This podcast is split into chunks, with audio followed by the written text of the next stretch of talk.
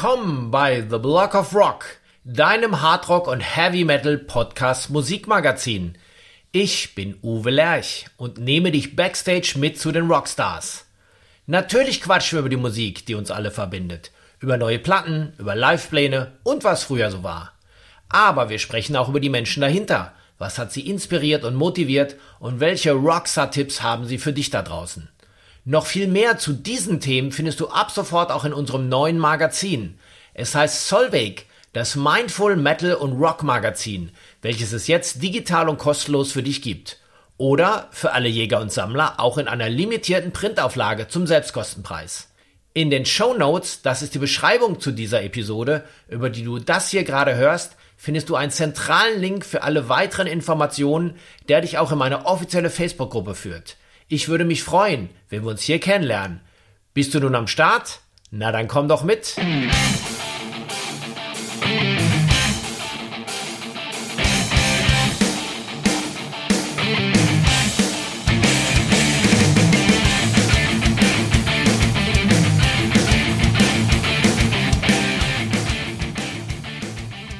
Hallo Jürgen, guten Morgen, wie geht's? Ja, hi Uwe. Vielen, vielen Dank erstmal, dass ich bei dir zu Gast sein darf. Quasi und, in meinem äh, Wohnzimmer hier, in meinem Podcast-Wohnzimmer. Ja, das ist ja auch eine Sache. Jetzt mache ich das schon so lange und du warst einer der wenigen Gäste, die ich noch gar nicht hier hatte. Aber wir haben uns ja auch tatsächlich zwischendurch eine ganze Weile nicht gesehen und darüber wollen wir heute sprechen, was denn bei dir alles passiert ist. Ja, das war natürlich jetzt eine glückliche Fügung, dass wir beiden uns auf dem Rock of Ages Festival getroffen haben, wo ich mit äh, Mad Max gespielt habe und äh, mit Detlef Jöcker unseren Song, werden wir nachher noch drüber sprechen. Und irgendwie war es ja, äh, wir haben uns lange nicht gesehen, viel ist passiert bei uns beiden, aber es war irgendwie, als hätten wir uns gestern erst das letzte Mal gesehen. Auf jeden und, Fall auch. Äh, ich habe mir die Fotos angeguckt. Ich habe witzigerweise die Tage in meiner Plattensammlung noch die gute alte Picture Disc von Fox on the Run signiert von euch gefunden. Ja. Und äh, habe dann auch drüber nachgedacht, dass wir uns, ich meine, im Moment sind ja die 40 Jahre Jubiläen, die, die kommen ja aus allen Ecken und Enden. Wir kennen uns auch fast 40 Jahre. Ich glaube, 85, 86 haben wir uns kennengelernt und immer wieder auch intensive Phasen gehabt, wo wir zusammengearbeitet haben, dann wieder aus den Augen verloren. Ähm, aber jetzt beim Rock of Ages Festival, du sagst, das haben wir uns wiedergefunden und es war ja auch ein tolles Festival, was auch zum Glück ja stattgefunden hat. Ähm, bisher muss ich sagen, von allen Festivals, die ich dieses Jahr erlebt habe, war das das, was mir fast am allerliebsten war, weil es so schön familiär war. Hast du das auch so empfunden? Ja, absolut. Es war wirklich äh, familiär, emotional und äh, ein ganz toller Vibe irgendwie bei dem Festival. Alle Leute waren irgendwie happy, dass es stattgefunden hat. Das Wetter hat noch mitgespielt. Und man hat unheimlich viele Leute getroffen und auch diese, dieser Mix der Bands war natürlich genial. Ne? Es waren Bands von ganz früher da, hier mit Susi Quattro, mit äh, Manfred Mann. Es waren aber natürlich hier diese ganzen Shooting Star Bands auch dabei, hier Kiss and Dynamite, New Roses, äh, Klassiker. Äh, Udo hat die ganzen Accept-Nummern gespielt. Also so eine Mischung findest du ja auch praktisch bei keinem Festival. Und wir hatten jetzt nun das große Glück, dass wir an dem Familien äh, Sonntag spielen durften und halt mit Mad Max und danach unseren Song mit Deadlift Jöcker und den äh, und Mooney Francis und den Rock'n'Roll Children und das passte auch einfach so gut zu diesem zu diesem Familiensonntag und da habe ich mich auch wirklich total wohl gefühlt und man hat viele Leute getroffen, aber dass wir uns natürlich da, wir waren ja auch im gleichen Hotel, das war natürlich auch toll beim Frühstück dann nochmal. Äh, war sie das Frühstücksei geteilt? Es war wirklich äh, Ja, genau. Und ich habe es auch so empfunden. Es war, ich habe ja viele Festivals gespielt dieses Jahr mit Mad Max und äh, auch mit Breford, aber das war, glaube ich, äh, so, dass emotional äh, hat mich das auch am meisten gepackt. Ja, also mir hat das auch sehr, sehr gut gefallen insgesamt. Ja, kommen wir mal jetzt zu den Maxen. Du bist ja der Obermax seit äh, 40 Jahren und hältst da die Fahne hoch. Ich habe euch eine Weile nicht live gesehen und ähm, ja, war überrascht. Du hast ja die Band ein bisschen verjüngt. ja, ja, ich habe die Band ja, weißt du ja, äh, tatsächlich 1982 gegründet, damals noch äh, total geflasht von der New Wave of British Heavy Metal. Die hatte mich voll erwischt, die Welle, und äh, da musste ich auch so eine Band haben. Ja, ich äh, musste die Band verjüngen, äh, die Wege von Michael Voss, der ja 30 Jahre lang bei Mad Max war, und uns haben sich getrennt. Er verfolgt jetzt seinen Weg, produziert viel mit Michael Schenker und anderen Leuten. Und ich äh, als Gründer der Band wollte die Band auch unbedingt äh, weiterführen. Und natürlich brauchte ich neue Leute. Hutch, unser Bassist und mein lieber Freund, äh, wollte aus gesundheitlichen Gründen auch nicht mehr weitermachen, so dass ich also doch, ähm, so es doch einen ziemlichen Umbruch gegeben hat. Axel Kruse und ich, wir sind ja sozusagen die Original-Ursprungsmitglieder. Wir haben uns dann überlegt, nein, wir wollen auf jeden Fall das 40-jährige, wieder die Zahl 40, das 40-jährige Bandjubiläum äh, feiern, 22 und äh, mit einem neuen Album. Und äh, da mussten wir die Mannschaft natürlich verjüngen. Und es kamen drei neue Leute dazu. Und mittlerweile haben wir ja so viel gespielt auf der ganzen Welt. Bis nach Kolumbien sind wir gewesen in diesem Jahr. Inzwischen ist die Band auch zu einer echten Einheit zusammengewachsen. Ich glaube, das hat man auch gemerkt äh, bei der. Show, die du, die du gesehen hast.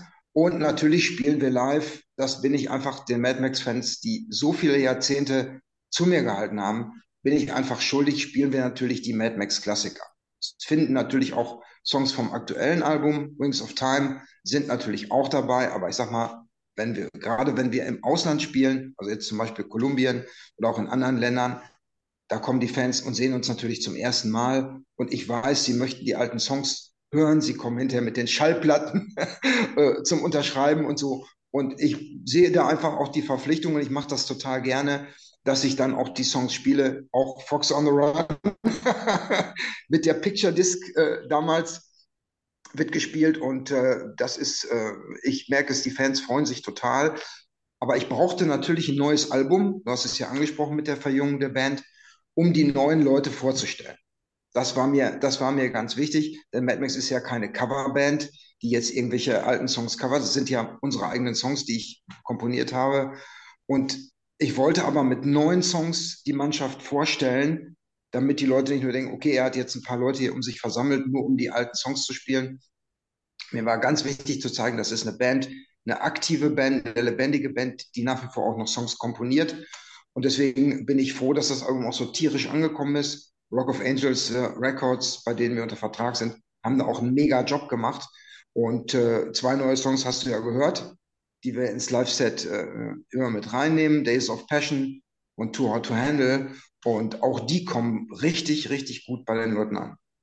Also mir hat es Spaß gemacht, mir auch das Album, was du mir ja hm, auch mitgegeben hast. Ich muss ehrlich geschehen, ich, ich habe das im letzten Jahr, als es rauskam, ich habe es irgendwie nicht am Zettel gehabt, viele andere Dinge, aber ich habe es mir jetzt natürlich im Nachgang angehört, auch die beiden Nummern, die ich ja jetzt vom Live-Set kannte, aber auch der Rest das ist sehr rockig produziert. Ihr habt ja in den 80ern, als wir auch mal zusammengearbeitet haben, ich war ja auch mal ein paar Jahre ähm, mit Roadrunner, ja, für Roadrunner gearbeitet, Mitte der 80er, als die noch gar kein Büro in Deutschland hatten.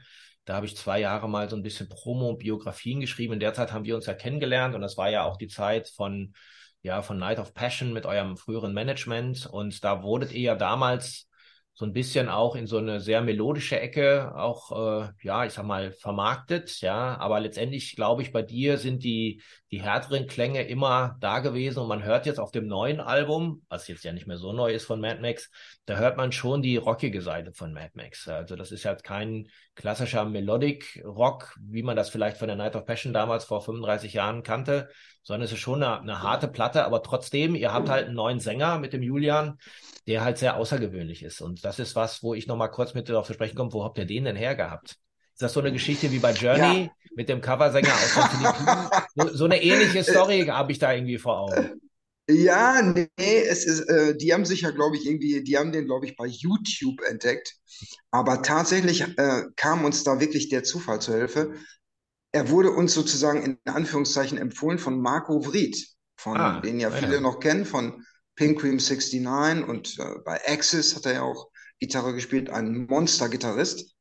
Und tatsächlich sind Marco und Julian ganz, ganz enge Freunde. Sie haben ja auch zusammen noch eine andere Band, eher die man eher im Progressive Rock verortet, The Arc of Light, die sie zusammen machen. Und Marco hatte gehört, dass äh, ich einen Sänger suche und hat dann gesagt, du, ich kenne hier den Julian aus Saarbrücken, der würde super zu euch passen. Der ist zwar sehr jung, also zwar in, in Anführungszeichen, der ist zwar sehr jung, aber von der Stimme passt er gut. Der hört auch diese Musik. Er ist also sehr mu musikalisch. Er ist ja auch Gesangslehrer, der Julian. Und er hört also auch musikalisch. gut noch. Und er hört noch gut. Und äh, ja, dann haben wir uns getroffen und ich Also der Tipp von Marco, da bin ich ihm also noch heute dankbar. Wir haben uns sofort mega verstanden, auch auf der persönlichen Ebene. Das ist mir total wichtig. Mad Max war immer eine Family Band und ich mach, will auch nur mit Leuten arbeiten, mit denen ich mich auch äh, wirklich gut verstehe. Und das passte einfach sofort. Und Julian ist natürlich äh, sowohl auf der Bühne, du hast es ja gesehen, wie auch im Studio ein, ein mega Profi. Und äh, das war also ein absoluter Glücksgriff für beide Seiten. Ich glaube, er ist auch happy, dass er äh, mit Mad Max jetzt die Welt äh, bereisen konnte bislang, auf vielen großen Festivals spielt und natürlich die drei, letztes Jahr drei Wochen Tournee durch Europa als äh, Special Guest von Axel Rudi Pell das war natürlich für ihn die Feuertaufe, will ich mal sagen. Ne, jeden Abend äh, danach kam dann Johnny Joeli. also ich meine, das ist natürlich eine Ansage für so ein, ähm, er ist so Ende 20, der Julian. Und das war natürlich für uns eine super Tour mit fantastischen Bedingungen. Wir konnten jeden Abend eine Stunde spielen mit äh, vollem Sound, vollem Licht. Und das war natürlich für ihn wirklich äh, eine tolle Sache. Und da hat er einfach auch gezeigt, was ja gar nicht so einfach ist, nämlich drei Wochen am Stück diese Leistung abzurufen. Das können sich viele gar nicht vorstellen. Die spielen dann vielleicht mal so ein Gig am Wochenende oder mal auf dem Festival oder so. Aber drei Wochen Europatour durch verschiedene Länder mit dem ganzen Traveling äh, drumherum und dann jeden Abend die Show zu machen, ähm, was er ja noch nie gemacht hat. Ne? Johnny Joeli äh, macht das seit Jahrzehnten und weiß, wie sowas funktioniert. Und das hat Julian mega gemacht. Ja, und danach ähm, merkte man auch, sein Selbstbewusstsein auf der Bühne war enorm gewachsen und jetzt äh, präsentiert er die Stücke äh, einfach perfekt, wie ich finde. Und äh, das war natürlich, das war natürlich ein absoluter Glücksgriff. Genau wie die anderen beiden. Fabian Rampft am Bass, auch ein langjähriger Kumpel von Axel Kruse, kommt aus Hannover, der Fabian. Und, und natürlich, ich wollte in meinen neuen Mad Max, wollte ich unbedingt ein Guitar Hero. Das ich, ich, war ja 82 eigentlich angetreten, so inspiriert von Judas Priest und Iron Maiden, also den ganz frühen. Nicht so, wie man die heute kennt, sondern von den ganz ersten Alben. Und eigentlich wollte ich immer zwei Gitarren, Bass, Schlagzeug und einen Sänger, der nur singt. Kein Sänger, der auch Gitarre spielt. Also brauchte ich einen Guitar Hero und da haben wir natürlich mit Deti Borchardt, der kommt aus Oldenburg, der war schon ein Guitar Hero in Norddeutschland ne, hat auch schon für alle möglichen Bands gespielt und ist, lebt wie ich sozusagen, liebt alle Bands wie Dokken, wie Red, ne, alle, mit denen wir da in den 80ern aufgewachsen waren. Und der war, das war halt musikalisch sofort, äh, der kam im Proberaum und es war sofort, als wäre er schon immer da gewesen. Und er hat, spielt genau den Sound, den ich wollte für Mad Max. Wie du schon sagst, härter, auf jeden Fall, weil wenn du halt einen Sänger hast, der nur singt, der ist natürlich ganz anders auch, sagen wir mal, von der optischen Präsenz auf der Bühne am Start. Und dann, wenn du so einen Guitar Hero hast, hast du natürlich auch nochmal so einen Showpunkt auf der Bühne. Und Deti bedient dann auch eher diesen Docken und Red äh, oder Extreme äh, Gitarrensound, den ich haben wollte. Und so ist es natürlich insgesamt, werden alle Songs deutlich heavier gespielt, als wir das vielleicht in den, in den zehn Jahren davor gemacht haben.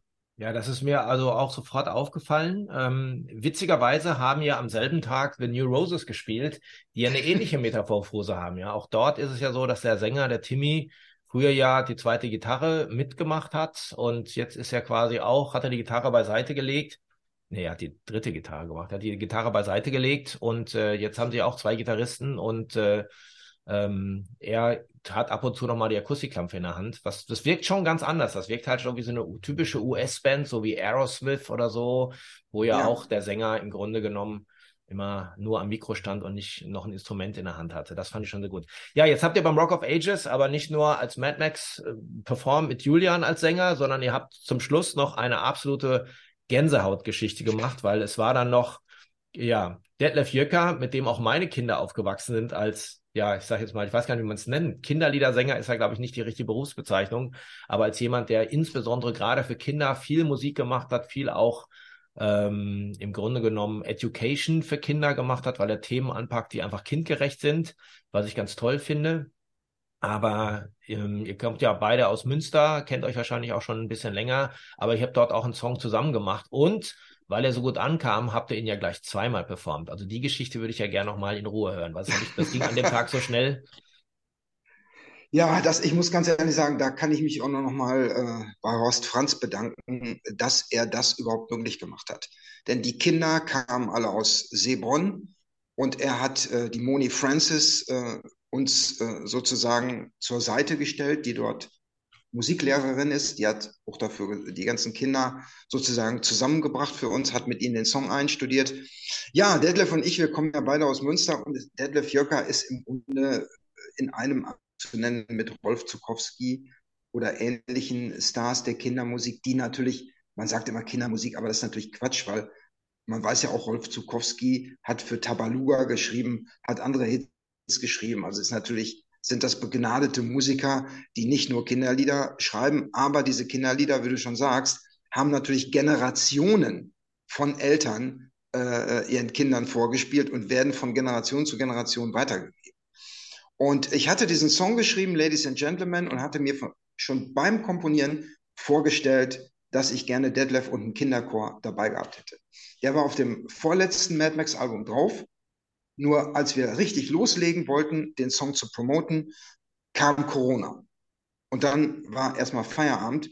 Und dann haben Detlef und ich gesagt, okay, wenn es eine Chance gibt, diesen Song wirklich auf die Bühne zu bringen, mit Kinderchor, mit Detlef und mit der gesamten Mad Max Band dann beim Rock of Ages. Aber ohne die Hilfe von Horst Franz wäre es nicht gegangen, weil wir konnten natürlich nicht diese Kinder äh, aus Münster mitbringen. Äh, das wäre einfach logistisch gar nicht machbar gewesen. Und Horst hat uns in der Nähe des Festivalgeländes am Samstag eine ganz tolle Turnhalle besorgt, wo wir mit den Kindern proben konnten. Und äh, die Moni war auch dabei und das war einfach ein Traum. Ja, und als wir den Song dann gespielt haben auf der Bühne, merkte ich schon, die Leute im ersten Moment wussten sie nicht so genau. Da steht auf einmal, wir hatten ja mit Mad Max die komplette Show gespielt, auf einmal kamen die Kinder und äh, Detlef Jöcker auf die Bühne. Ich glaube, sie wussten nicht so genau, was da auf sie zukommt. Und dann merkte man im Laufe des ersten Durchlaufs, immer mehr Leute holten die Handys raus und waren total geflasht von dem Song. Und dann hinterher alle riefen Zugabe, Zugabe, Zugabe. Und dann habe ich sozusagen als Bandleader spontan entschieden, okay, die Leute wollten die Zugabe und die Kinder wurden natürlich auch lockerer. Man merkte das schon im Laufe des Songs, die waren natürlich alle total aufgeregt, auf so einer riesigen Bühne zu stehen. Hatten die ja alle noch nie gemacht. Und die haben das wirklich ganz süß gemacht. Und dann habe ich gesagt, okay, dann spielen wir den Song nochmal. Und man kann merken, beim zweiten Mal waren alle viel gelöster, sodass also die zweite Version, wo die Leute dann auch, die Zuschauer so toll mitgemacht haben, waren alle viel entspannter und die Version ist wirklich perfekt geworden. Ähm, ja, das hat man auch gemerkt. Die Nummer hat ja, also mich hat das total an Ronnie James Dios äh, Stars, also das Here in Eight Projekt erinnert, so vom, vom Rhythmus her und die sich wiederholenden Refrains, die aufeinander aufbauen, zumal ja eben Julian und Detlef Jöcker gesungen haben und die Moni Francis auch noch mit, ja, plus die Kinder. Also es ist ja schon so ein Gesamtkunstwerk gewesen. Und ich frage mich nur, was hat denn der Stage Manager in dem Moment gedacht? Weil das war bestimmt nicht abgesprochen, dass ihr die Nummer zweimal spielt. Nein, die waren alle, Gott sei Dank haben wir mit Mad Max kein bisschen überzogen. Also wir haben uns natürlich ganz an den, an, das, an den Zeitplan gehalten. Ja, die waren, äh, aber ich glaube, die waren auch auf der Bühne, war so eine schöne Stimmung. Horst saß direkt neben mir und hat sich den Song angeschaut. Saß er im Stuhl. Ich habe auch immer wieder zu ihm äh, rübergeguckt und nach dem, äh, als wir dann fertig waren, hab, bin ich auch zu ihm hingegangen, habe ihn umarmt und habe mich nochmal bedankt, dass er das möglich gemacht hat. Und ich glaube, die Stimmung auf der Bühne auch beim Stage Manager, äh, Manager war so, dass er sich gedacht hat, ja, den, den höre ich gerne nochmal. also keiner hat mit uns geschimpft, dass wir da fünf Minuten überzogen haben. Nein, das war wirklich toll. Ich meine, es haben ja auf dem Festival haben ja auch andere Acts ein bisschen überzogen. Der Zeitplan ist ja das ein andere Mal auch durch das Wetter, aber auch durch äh, Equipment, was noch mit dabei war bei dem einen oder anderen Act, ein bisschen aus den Angeln geraten. Aber das war ja auch nicht so schlimm. Die Leute haben ja das gesamte Festival gefeiert, waren, wie du ja schon gesagt hast, viele Bands. Und ich freue mich vor allen Dingen auch, dass Horst dann am Ende verkündet hat, dass es 2024 nochmal weitergeht. Ja. Ähm, da bin ich auf jeden Fall am Start und vielleicht bist du ja auch noch mal im Start und jetzt schlagen wir mal die Kurve, weil du hast dich ja trotz der Verjüngung von Mad Max hast du dich quasi jetzt auch noch mal nach über 40 Jahren selbstständig gemacht mit einer anderen Band, wo du noch mal deine andere Leidenschaft des etwas härteren Gitarrensounds ausleben lässt. Das, das will ich jetzt hören von dir.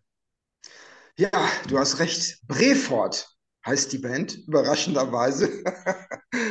ähm, tatsächlich war es so, dass ich erstmal einen anderen Namen hatte.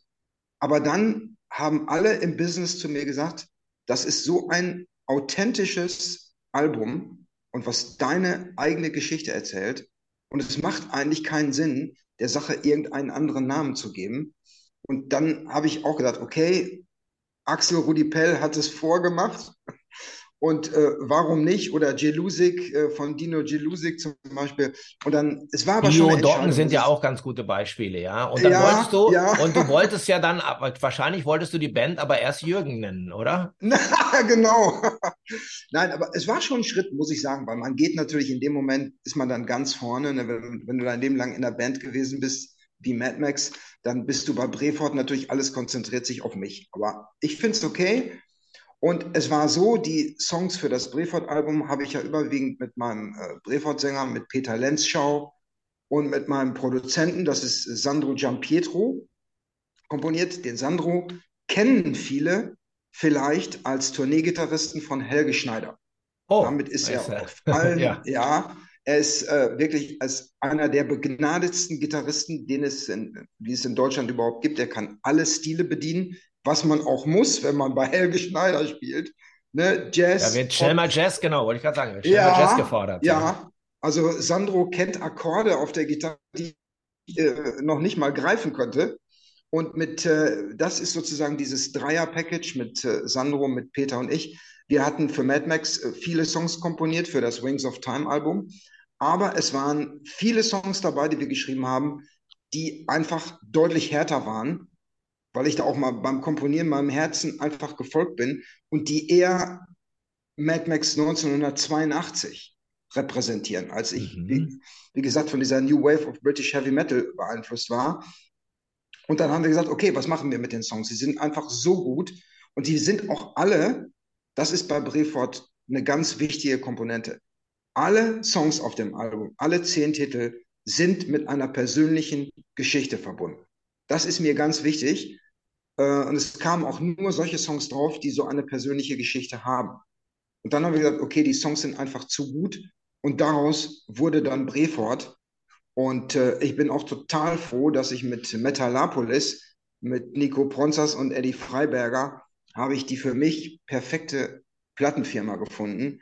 Weil natürlich bei so einem Projekt, wo du, wo du auch Geschichten erzählst zu deinen Songs, ist natürlich auch die Kommunikation mit der Plattenfirma ganz wichtig. Und es ist irgendwas, was es so in Deutschland noch nicht gibt. Diese Authentizität, das merke ich jetzt auch in den ganzen Reviews, die reinkommen. Die Leute erkennen das. Es ist natürlich schon eine sehr persönliche Sache, ähm, wenn du bei zehn Songs zu, jedem, zu jedem Song auch eine Geschichte hast. Aber die Leute mögen das total, weil ich erzähle das auch bei den Live-Konzerten.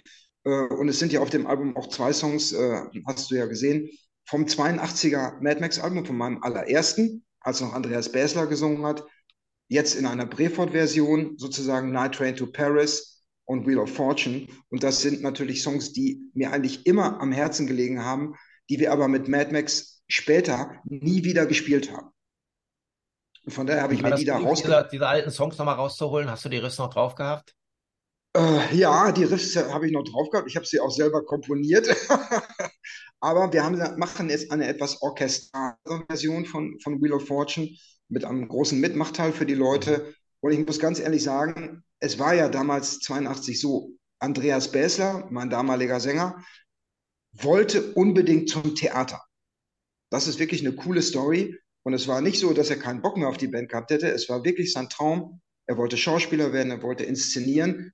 Und jetzt, 40 Jahre später, muss man sagen, er hat genau das gemacht. Er ist zum Theater gegangen, er war erst viele Jahre Schauspieler. Dann hat er jetzt in den letzten Jahren hat er Opern inszeniert auf der ganzen Welt, bis nach wow. Südamerika.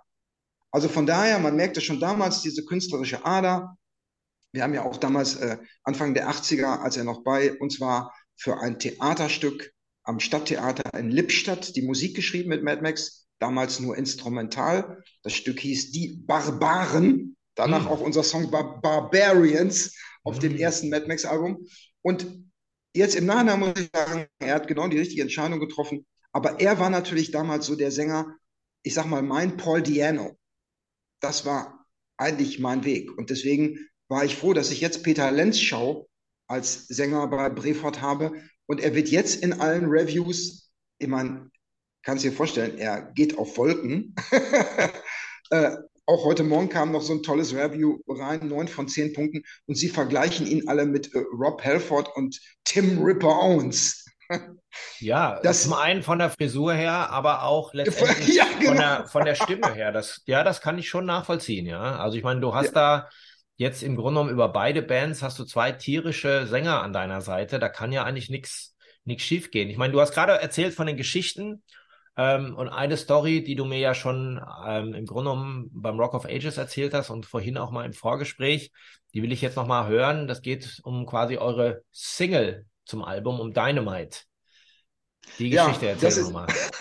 das ist wirklich, also Dynamite ist quasi eher so ein Song Richtung ACDC.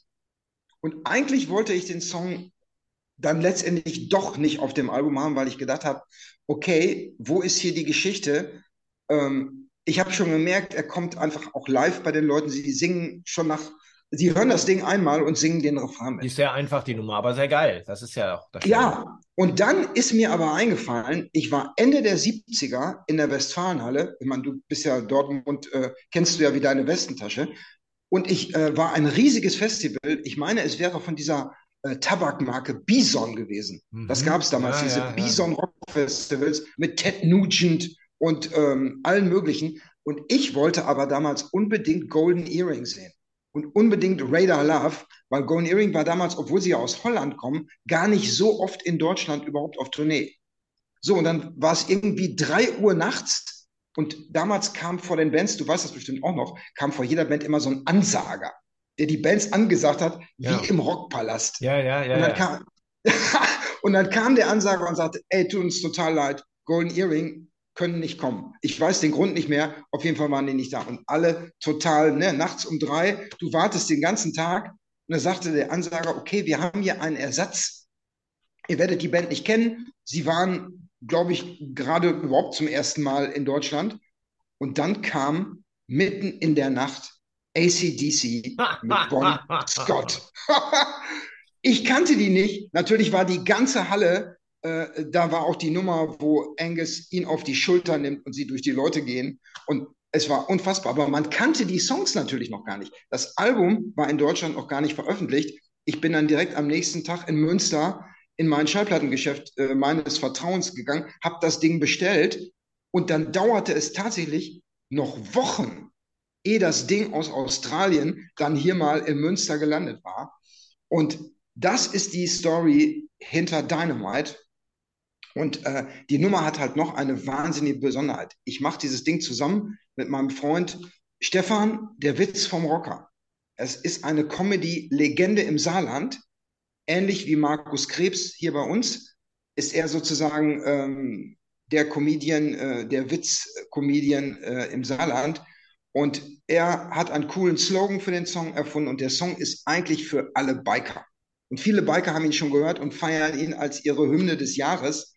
Und das freut mich natürlich total. Und es wird einen kleinen Clip geben, den ein Freund von uns vom äh, saarländischen Rundfunkfernsehen äh, für uns gedreht hat. Da sieht man auch die, die äh, Biker-Jungs, äh, die den Song supporten. Die Krabbelgruppe, alles Harley-Jungs. Und die düsen durch Saarland und hören den Song Dynamite. Und äh, da freue ich mich schon total drauf. Zwei Tage vor Release des Albums äh, am 23. August kommt der kleine Clip raus und der Song auch. Und ich glaube, die Biker werden ihn lieben. Sehr geil. Ja, das, äh, ich finde den Song auch super. Und die, mit, mit der Geschichte ähm, im Hinterkopf ist, hat, hört man den natürlich nochmal ganz an mit anderen, mit anderen Ohren, mit anderen Augen, wollte ich sagen, mit anderen Ohren. Ähm, finde ich extrem gut. Ja, also da läuft's doch bei dir.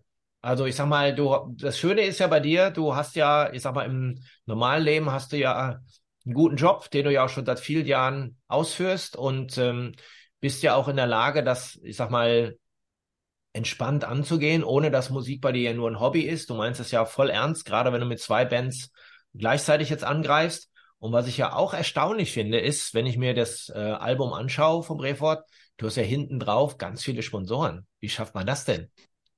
Ja, da hast du, da hast du wirklich recht. Das ist, äh, bin ich auch selber immer erstaunt. Ich glaube ganz ehrlich, es, es liegt einfach an dieser Authentizität. Ne, es gibt sicherlich in Deutschland äh, eine Million bessere Gitarristen, aber diese Firmen, zum Beispiel ich bin bei Maybach Gitarren, bin bei Musikmeier, mach, äh, bin der einzige deutsche Endorser für Vox Verstärker.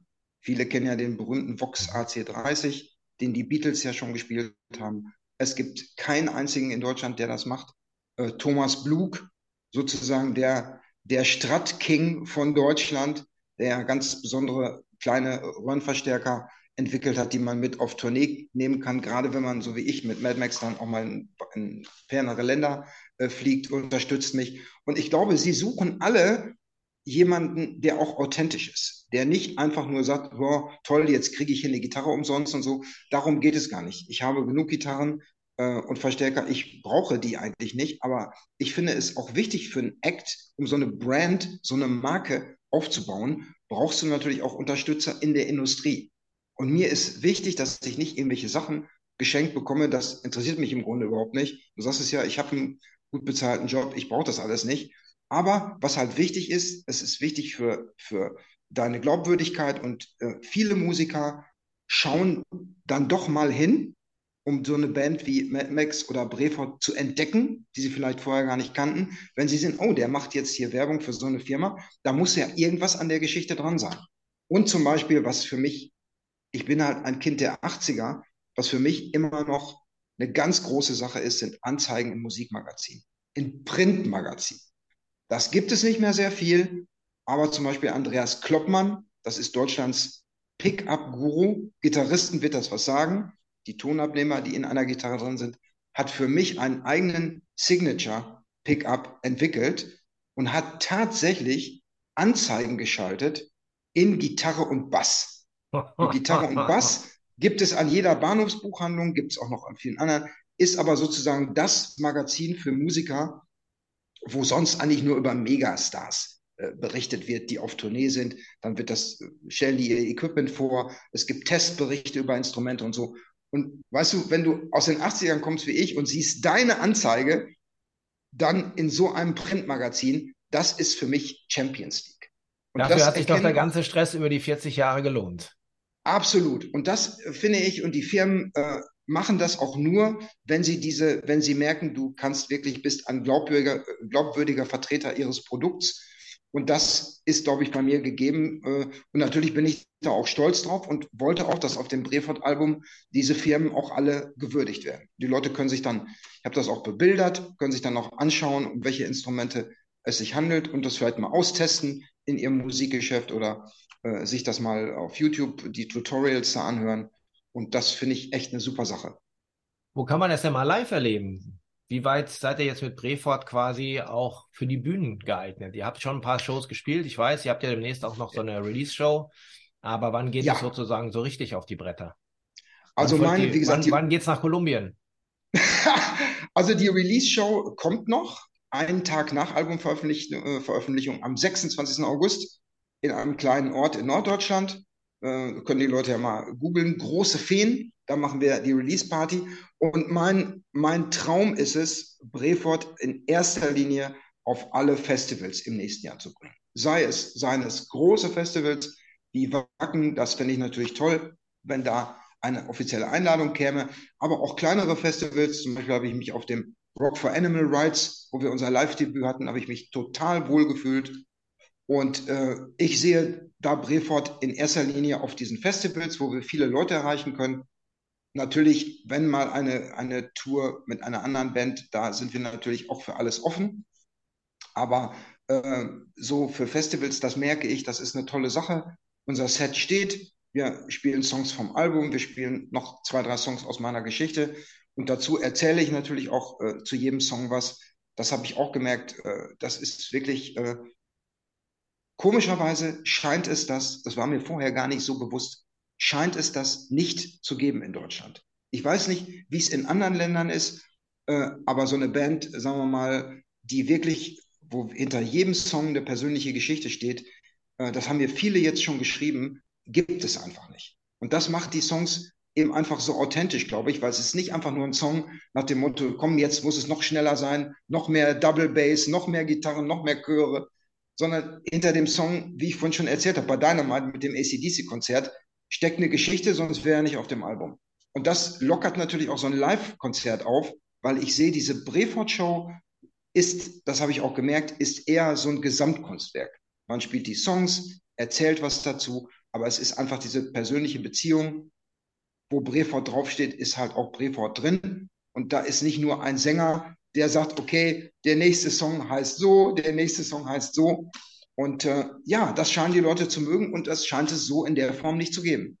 Zumal ja eure Songs auch ziemlich viel Dampf haben. Ich glaube, wenn man da 45 Minuten Vollgas gibt, kann das auch für die Leute vielleicht zwischendurch auch mal ganz gut sein, wenn dann, wenn dann quasi zwischendurch auch nochmal zwei Minuten Geschichte ist, damit man auch besser die, die Songs versteht, ja, und auch letztendlich auch äh, weiß, warum geht's denn eigentlich in der Nummer, ja. Das ist äh, ja. tatsächlich auch was, was ich persönlich gut finde, wenn sowas auch auf der Bühne passiert. Und ich freue mich schon, wenn ich euch da mal live sehen darf. Ich wünsche euch jetzt auf jeden Fall alles Gute jetzt für den anstehenden Release, für die neue Karriere, für quasi ähm, ja, den nächsten Move aus seinem Hause. Ich freue mich natürlich auch, wenn ich euch mit den Maxen mal wieder live sehen kann.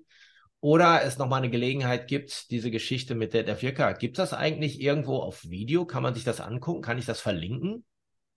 Nein, gibt, es gibt, natürlich haben viele das ins Netz gestellt. Ne, das kann man äh, mhm. sicherlich äh, verlinken.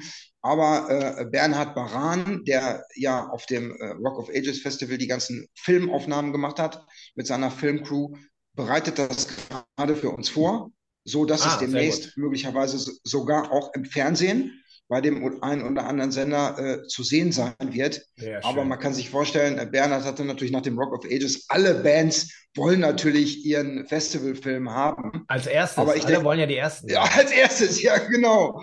Aber ich denke mal, in ein, zwei Wochen wird das fertig sein und dann schicke ich es dir natürlich sofort zu.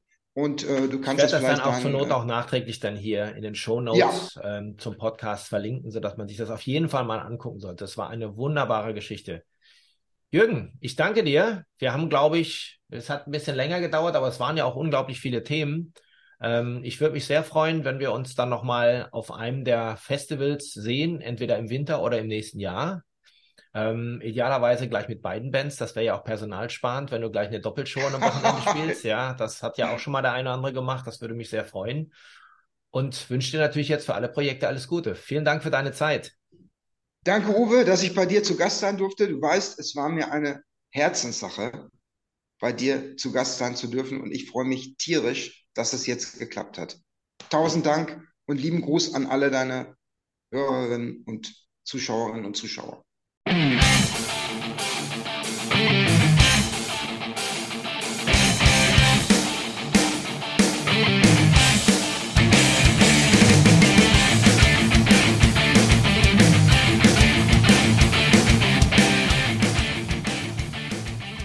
dir diese Episode gefallen hat, folge mir doch gerne beim Podcast-Dealer deines Vertrauens, damit du auch die nächste Folge nicht verpasst.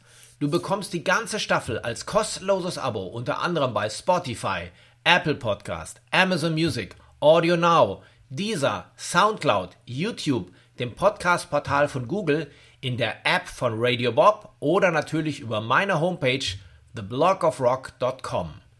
Höre dir dort auch die bereits veröffentlichten Stories an, denn regelmäßig gibt es hier neues Futter. Und vor allem erzähle es deinen Freunden und teile die frohe Kunde auf Social Media. Und nicht vergessen, Solveig, das Mindful Metal und Rock Magazin, wartet digital und kostenlos auf dich. Alles klar? Dann hören wir uns ja beim nächsten Mal. Bis dahin, keep on rocking!